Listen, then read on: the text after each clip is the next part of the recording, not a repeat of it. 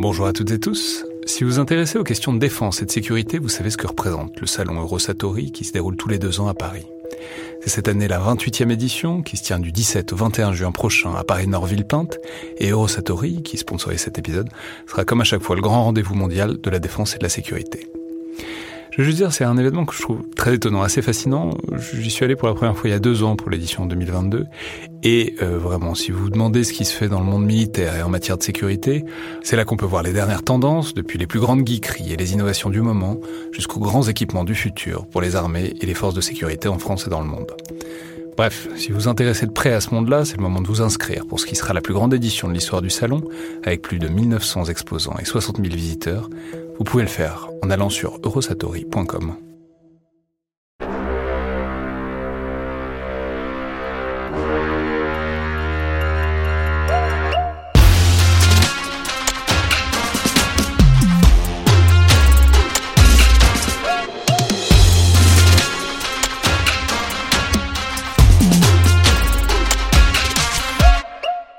à toutes et tous et bienvenue dans le Collimateur, le podcast de l'Institut de recherche stratégique de l'école militaire, l'IRSEM, consacré aux questions de défense et aux conflits armés. Aujourd'hui pour ce nouvel épisode de, dans le viseur, donc de récits euh, d'opérations, de récits de souvenirs de vie militaire en tout cas, et en l'occurrence de souvenirs de vie navale à bord d'un bâtiment de la Marine nationale, puisque nous sommes aujourd'hui en partenariat avec l'école navale. J'ai le plaisir de recevoir le lieutenant de vaisseau Jean, donc bonjour. Bonjour, enchanté. Alors, vous, êtes euh, surfacier, si je ne m'abuse, c'est-à-dire vous, vous étiez sur des bâtiments de surface et embarque, alors désormais euh, à l'école navale, euh, cadre à l'école navale, mais à l'époque, où est-ce que vous étiez et qu'est-ce que vous faisiez? Donc à l'époque du, du, souvenir, de l'opération, disons, que vous allez nous raconter. Alors à cette époque, j'étais le chef du service pont-SIC de la frégate de surveillance Ventose. Alors, il va falloir nous déplier tout ça et nous expliquer ce que ça veut dire. Alors, c'est quoi le chef du service pont-SIC Alors, le, le, service pont-SIC, c'est le, service qui, euh, qui est donc il est détaché en, deux, euh, deux, sections entre guillemets. Le service pont, c'est celui qui s'occupe de faire naviguer le bateau. Donc, on a tous les navigateurs, timoniers euh, dans, dans, ce service-là, les, les manœuvriers qui, qui manipulent les haussières quand on, quand on accoste. Euh, voilà. Et puis le service SIC, c'est celui qui s'occupe des télécommunications. Voilà. Et sur ces bâtiments de, deuxième rang, euh, le service euh, n'est pas divisé, donc on a le service pont et le service SIC en, même temps. Vous, vous occupez à la fois de conduire le bateau et de savoir où il doit aller en faisant communication avec la Terre. Exactement. D'accord. Et alors c'était c'était quand? C'était en, en 2015, c'est ça? C'était en 2015, tout à fait. Alors c'était où? Alors les, frégates, euh, donc Ventose, etc. Souvent, toutes ces frégates avec des noms de, vents révolutionnaires ont généralement des, zones d'opération très exotiques et où il fait beau. Euh, c'est des frégates où, beaucoup de gens veulent embarquer parce que souvent ce sont des destinations un peu ensoleillées. Alors vous, où est-ce que vous étiez à cette époque-là? Alors j'étais en Martinique, donc à Fort-de-France. Euh, voilà, donc la, frégate de surveillance Ventose opère dans la zone des Caraïbes. voilà, donc le, le port base du Ventose, c'est Fort-de-France. Alors, qu'est-ce que vous faites dans les, dans les Caraïbes? Qu'est-ce que vous. Donc, c'est une frégate de surveillance. Qu'est-ce qu'elle y surveille exactement? Alors, elles, ont plusieurs missions, mais une des missions principales du, du Ventose, c'est effectivement de, de, de, lutter contre le narcotrafic, donc contre le trafic euh, illicite qui est très présent euh, en mer des Caraïbes. Voilà, donc on, on Alors le narcotrafic, il vient d'où et il va où? Et il transporte quoi d'ailleurs Alors globalement, euh, il part de Colombie ou du Venezuela, et puis après il se déploie un petit peu dans toutes les Antilles. Euh, il fait des petits stops sur, les, sur, les, sur certaines îles, et puis après il est redéployé euh, soit en Amérique euh, du Nord, soit en Europe, soit aussi au large de l'Afrique. C'est-à-dire ils font pas les trajets directement jusqu'au point d'arrivée, c'est les Antilles, c'est la plaque de redistribution de tout le brut qui arrive là, c'est ça? Tout à fait. Alors pas toujours, hein. parfois il y a des trajets directs, mais souvent pour effectivement faire des, des, des étapes euh, les, narcotrafiquants utilisent des, vecteurs qui sont très rapides, qu'on appelle des go-fast, qui permettent de transporter, alors dans cette zone c'est surtout de la cocaïne, euh, mais aussi du cannabis. Voilà, pour le, transporter de l'Amérique du Sud vers, vers ces petites îles et puis après qui est redistribué dans des, dans des voiliers ou dans des petits caboteurs ou parfois dans des, dans des plus gros bateaux. mais alors, j'allais dire, le Go Fast, j'imagine que c'est pas un, voilier de Coupe de l'Amérique, c'est que c'est, des vedettes, c'est des vedettes très puissantes, c'est ça? Oui, c'est des, petites embarcations qui ont euh, souvent 400, euh, voire plus euh, chevaux derrière, derrière elles, qui sont aménagées de telle façon à ce qu'ils font un trajet très rapide pour aller d'une île à l'autre. Donc, et l'idée, c'est que les gens qui surveillent, comme vous, puissent pas les rattraper, c'est ça? C'est ça, exactement. Et, effectivement, elles peuvent monter à, en fonction de l'état de la mer, évidemment, à 40, 50 nœuds, donc c'est pas évident de, de les arrêter. Et vous, vous pouvez monter à 40-50 nœuds? Alors, c'est tout un dispositif à, à, mettre en place pour pouvoir arrêter ce type d'embarcation. Euh, mais on, agit en fait avec euh, un gros vecteur qui est euh, la frégate de surveillance, qui est équipée d'un étraco. Donc, pareil, c'est une embarcation qui peut aussi monter à 40-50 nœuds et d'un hélicoptère. Mais donc, ce que vous nous dites, c'est qu'il faut les attraper à ce moment-là, parce qu'ensuite, c'est redistribué donc, sur des petits voiliers, et tout ça. Ça veut dire c'est c'est n'importe qui, n'importe quel plaisancier peut être en fait un passeur de drogue et donc là ça devient trop compliqué de les arrêter. La meilleure chance c'est quand même au stade du go fast, c'est bien ça? Tout à fait. Après, il y a, ce qui nous aide surtout, c'est le, le, renseignement. C'est-à-dire quand on va avoir euh, beaucoup d'aide, donc nous, ça c'est euh, un petit peu plus en amont, euh, le contrôleur opérationnel qui va travailler avec des agences euh, internationales souvent, ou voire nationales, pour avoir du renseignement sur les départs des narcotrafiquants. Donc parfois on a du renseignement sur des voiliers ou sur des, petits caboteurs, mais assez souvent dans cette région avec des départs de go fast. donc on a des gens qui sont un petit peu partout et qui regardent l'activité sur les plages, sur la préparation des bateaux, des choses comme ça. D'accord, et donc là, donc en ce jour de 2015, euh, c'était quoi? C'était un go fast? Alors sur cette semaine plus exactement, j'ai eu la chance euh, pendant cette opération, euh, le, commandant adjoint opération, donc, qui est un adjoint du commandant sur la, sur la frégate, était absent pendant un mois. Euh, et, mon commandant m'a fait confiance pour prendre ce rôle-là. Donc j'étais plus chef du service SIC. Euh, enfin, j'ai fait les deux, c'est-à-dire que j'étais encore chef du service SIC, mais j'ai pris aussi le rôle du commandant adjoint opération. Donc vous dormiez pas beaucoup, quoi. Non, j'ai pas beaucoup dormi effectivement pendant cette semaine, mais comme euh, comme d'ailleurs la plupart des personnes du bateau, j'ai eu la chance en fait de, prendre ce poste où on, coordonne en fait l'action pour pour prendre les narcotrafiquants. Et alors, pourquoi une semaine Qu'est-ce qui, qu'est-ce qui a rempli la semaine? Ça a commencé comment? Alors, le, pour, le, pour le narcotrafic, il y a parfois des grands moments d'attente. Mais alors, cette semaine-là, donc on a, on a commencé par un, du renseignement, justement, qui nous disait qu'il allait avoir un rendez-vous entre un, ce qu'on appelle un bateau-mère et un bateau-fille. Donc, souvent, le bateau-mère, c'est un bateau un peu plus un peu plus gros, euh, un petit bateau de pêcheur, hein, quelque chose comme ça. Et puis, euh, et puis le bateau fille, c'est le, le, Go Fast. Donc vous avez un petit pêcheur qui se promène, et puis le, le Go Fast, il va venir d'une île, il va venir chercher sa cargaison, hop, il transporte la cargaison, et après il repart sur son île. Voilà, et on avait un renseignement pour avoir un rendez-vous un peu au large des îles à 22h le soir. Voilà, donc ça a commencé comme ça. Le, bateau mère, euh, vous, ne savez pas lequel il est, mais vous savez qui sera là, et il y, a le GoFast qui va faire les allers-retours et qui va débarquer la, la marchandise. Oui, c'est ça. Euh, le, sachant que effectivement les renseignements ils peuvent être très divers. Parfois on sait juste qu'il va y avoir un, rendez-vous dans une zone qui est très large. Parfois on va avoir un rendez-vous avec un point GPS, donc c'est beaucoup plus facile parce qu'on sait on sait où c'est. Euh, parfois on n'a pas d'heure, donc on attend. Euh, parfois donc c'est il à chaque opération je dirais à chaque nouvelle prise entre guillemets il y a il y a, y a une tactique qui est différente. Alors là c'était plutôt vague ou plutôt précis Là c'était c'était assez précis. On n'avait pas de point GPS, mais on avait une zone qui était quand même euh, assez précise euh, et, euh, et, un horaire, donc c'était parfait. Voilà, c'était normalement assez simple. Donc, guet-apens, vous, tentez le pied. Ben, non, mais justement, vous faites.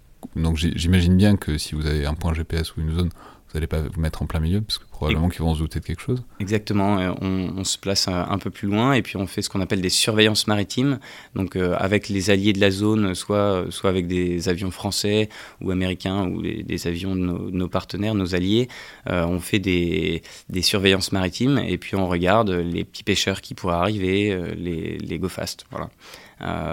et dès que les vecteurs aériens voient ce qui se passe sur l'eau, parce qu'ils ils ont une vision qui est beaucoup plus large, bah, ils nous préviennent, ils, donnent, ils nous donnent un, peu les axes.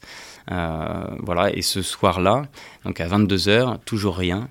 Euh, on nous avait demandé quand même de mettre en place le dispositif, donc c'est-à-dire que on, avait quand même déployé euh, notre équipe de visite sur les tracos, c'est-à-dire que l'équipe de visite c'est l'équipe qui va monter à bord de, du, du GoFast ou ils étaient prêts à partir quoi. Voilà, donc ils, ils, étaient prêts à partir, ils étaient même plus enfin ils étaient, ils étaient déjà sur l'eau. On les avait mis, euh, on les avait déjà prépositionnés parce que c'est un, notre étraco, il est plus petit, beaucoup moins visible, donc il était, euh, il était plus ou moins euh, pré, prépositionné. L'hélicoptère, pareil, était en, surveillance maritime.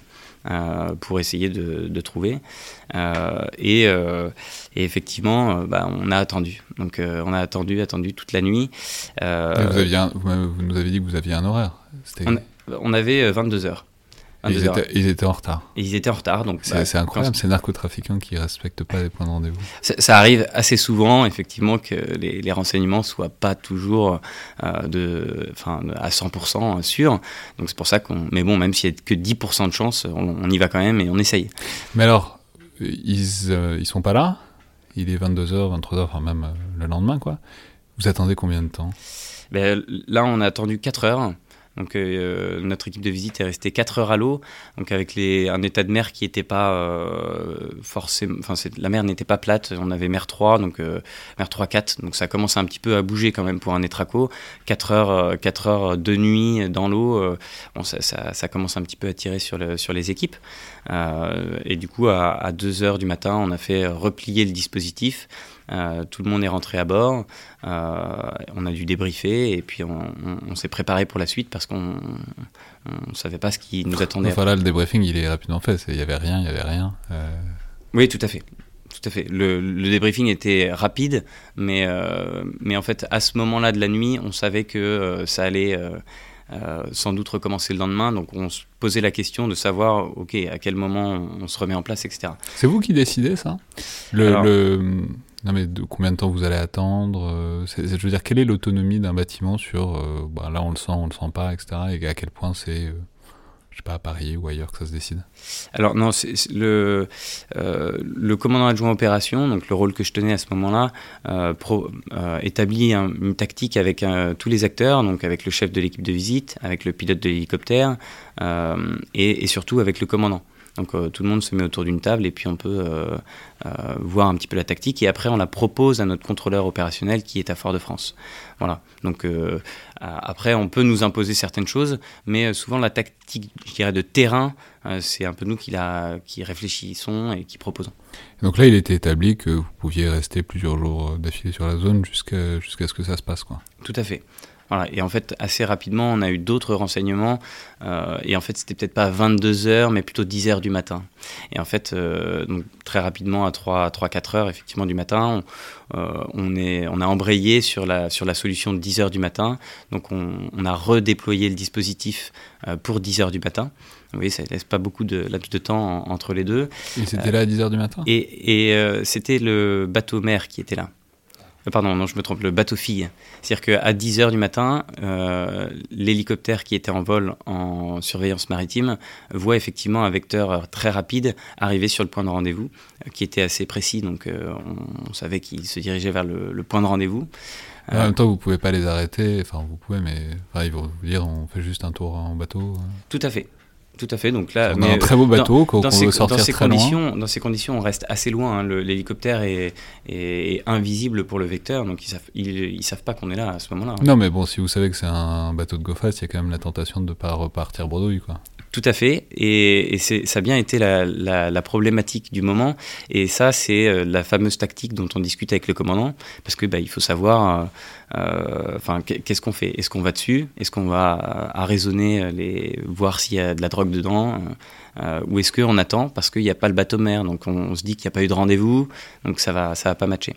Et du coup, euh, après pas mal de, petites discussions, le, dispositif redéployé, l'accord évidemment du contrôleur opérationnel, euh, on a préféré attendre. Euh, et du coup, on n'est on, pas intervenu. Euh, effectivement, il n'y avait pas de, pas de mer, donc on s'est dit qu'il n'y avait pas dû avoir de rendez-vous. Et euh, donc, on a attendu encore la suite. Voilà, et très... Vous avez entendu, c'était quoi? Vous, vous vous donnez combien de temps? Genre, s'ils sont pas là demain, on s'en va, c'est bon, c'est fini. c'est quoi l'échelle le, tempo? Vous êtes disposé à attendre combien de temps? Bah, Tant, tant qu'on n'a pas de prise en tant que telle, on continue l'opération. Donc euh, le bateau fille est reparti. Donc on a, on a, on a décidé avec notre contrôleur, opérationnel d'attendre. Euh, et euh, un petit peu après, parce qu'il y a les renseignements qui fonctionnent pendant, pendant ce temps-là, on a eu un nouveau rendez-vous, mais cette fois à l'aube, donc le, le lendemain.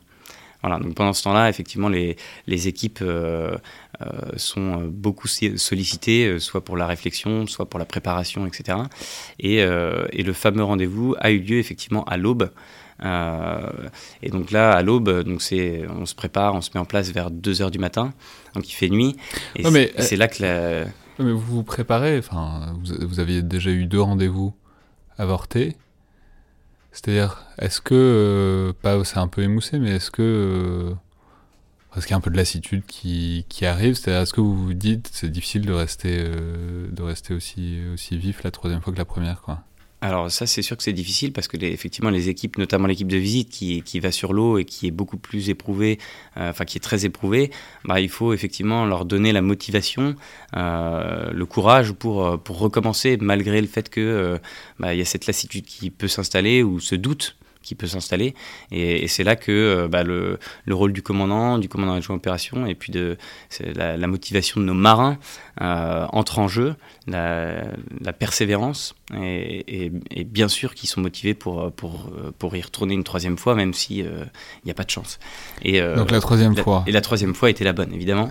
Donc, et vous voyez arriver quoi en premier le, le, gros bateau rapide ou le petit bateau lent? Enfin, ou le, le, le bateau, mer. En général, étant donné qu'il est lent, effectivement, on, on le voit arriver euh, euh, de plus loin parce qu'il met, plus de temps à arriver. Donc on, le voit arriver de, plus loin, effectivement, euh, assez rapidement. On travaillait aussi en, coordination avec un bâtiment de la Royal Navy à ce moment-là, qui avait vu le vecteur lent arriver pendant l'après-midi. Donc on commençait à avoir une bonne, une bonne certitude que l'action allait se passer.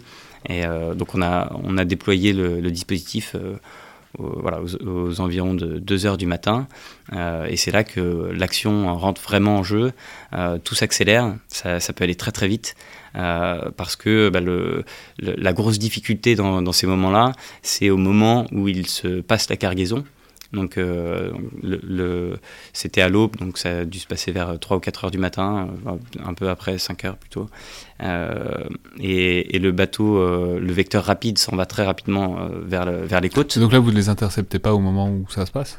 Non, on n'intercepte pas, on n'a pas intercepté à ce moment-là, parce que ça avait été décidé comme ça par notre contrôleur opérationnel, euh, parce que le, bâtiment de la Royal Navy allait intercepter euh, le bateau mère et nous interceptions le, bateau fils. Ah ouais, donc euh, vous, aviez la, vous aviez le bateau qui va vite et qui est dangereux. Exactement, mais c'est plus intéressant. Ouais, ouais.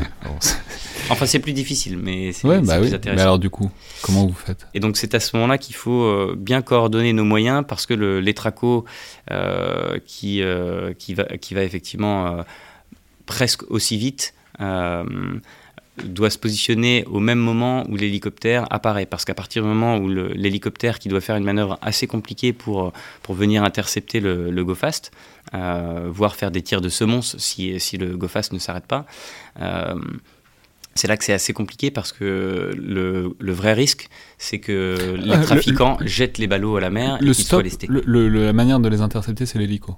C'est l'hélico qui les arrête, c'est l'hélico qui fait le truc. Et ensuite, l'équipe de visite vient pour prendre le relais, c'est ça? C'est ça. Et en fait, c'est toute une. Je ne veux pas trop rentrer dans les détails parce que euh, voilà, c'est pour rester assez discret. Pour tous, mais les, pour, tous les narcotrafiquants qui. Voilà. Mais effectivement, il faut que l'action soit très coordonnée pour que, au moment où l'hélicoptère, avec son tireur d'élite, euh, est visible du vecteur, euh, l'embarcation arrive dans les 30 secondes euh, derrière pour monter à bord. Ce qui fait qu'effectivement, il faut être euh, suffisamment coordonné pour que les tracos ne soient pas visibles. voilà, il y, a toute une petite technique à appréhender pour que, pour que ça se passe bien. Voilà, parce que le vrai danger, c'est que les narcotrafiquants jettent les, les, les ballots de drogue à l'eau, qu'ils soient lestés et qu'on perde la drogue. et là, vous n'avez plus, que de... deux touristes sur un très beau bateau. rien d'autre, rien d'autre, enfin pas de raison de les, Exactement. si, interpeller. Quoi. Si, les ballots sont, sont dans l'eau et lestés, on peut rien, on peut, on peut rien faire. On a, la, preuve n'est pas là, donc juridiquement, on peut pas, on peut pas les intercepter. Alors, ça a marché? Ça a marché. Euh, ça a bien marché les, les, ballots, oui, ça a bien marché. On, a, on, a, euh, on a intercepté 200 kilos de cocaïne euh, sur ce, sur ce GoFast. je sais pas, c'est beaucoup?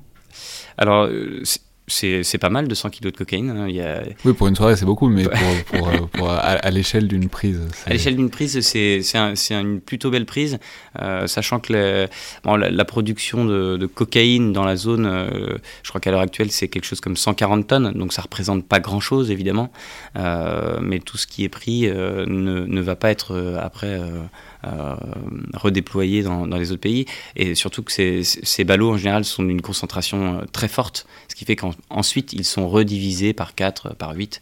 Euh, donc, donc c'est une belle prise.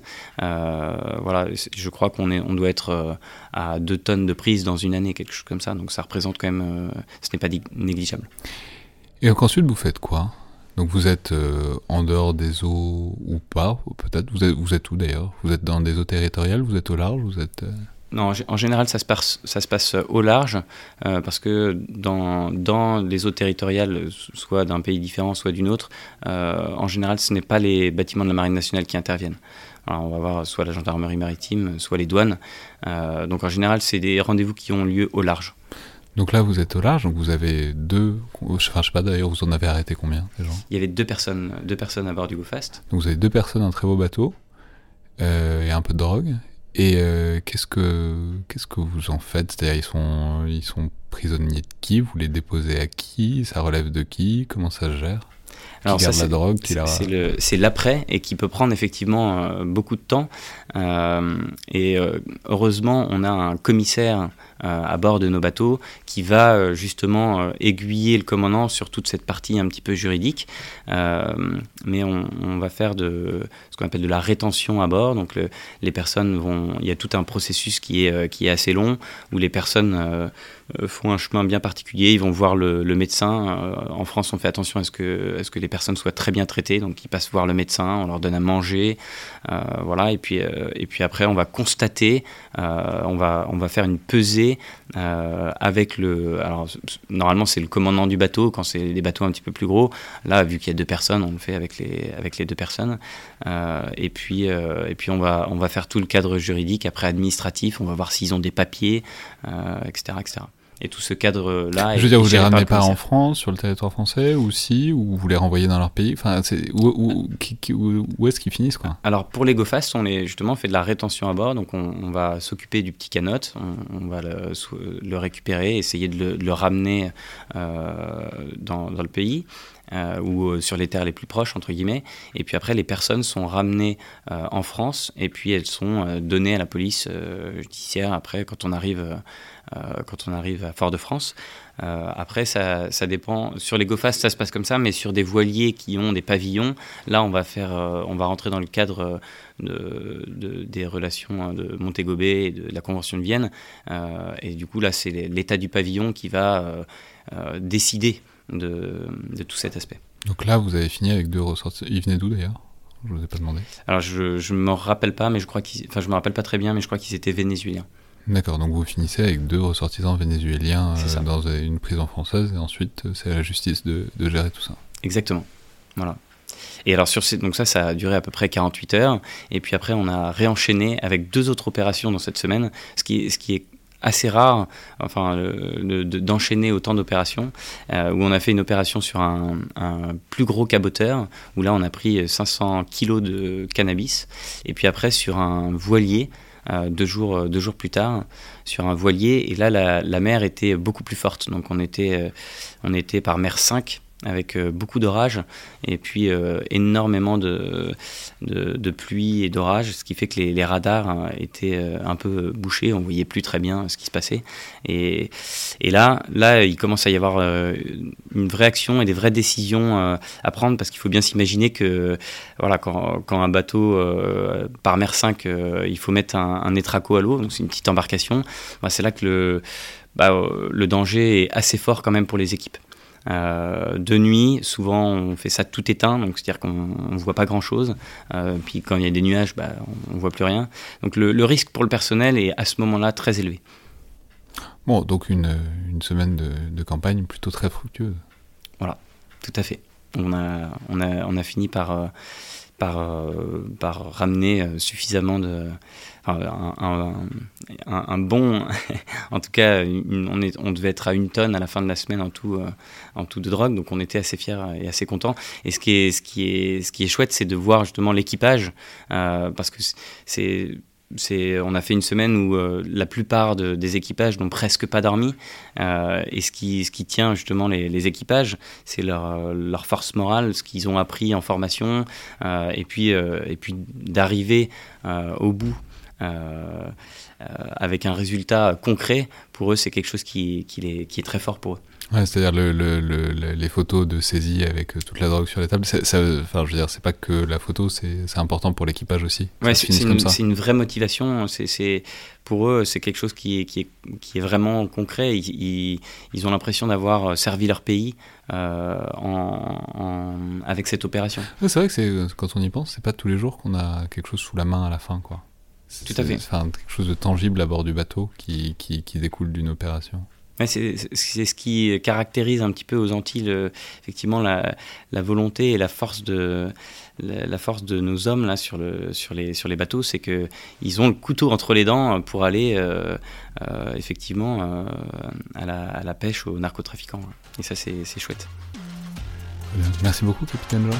Avec plaisir.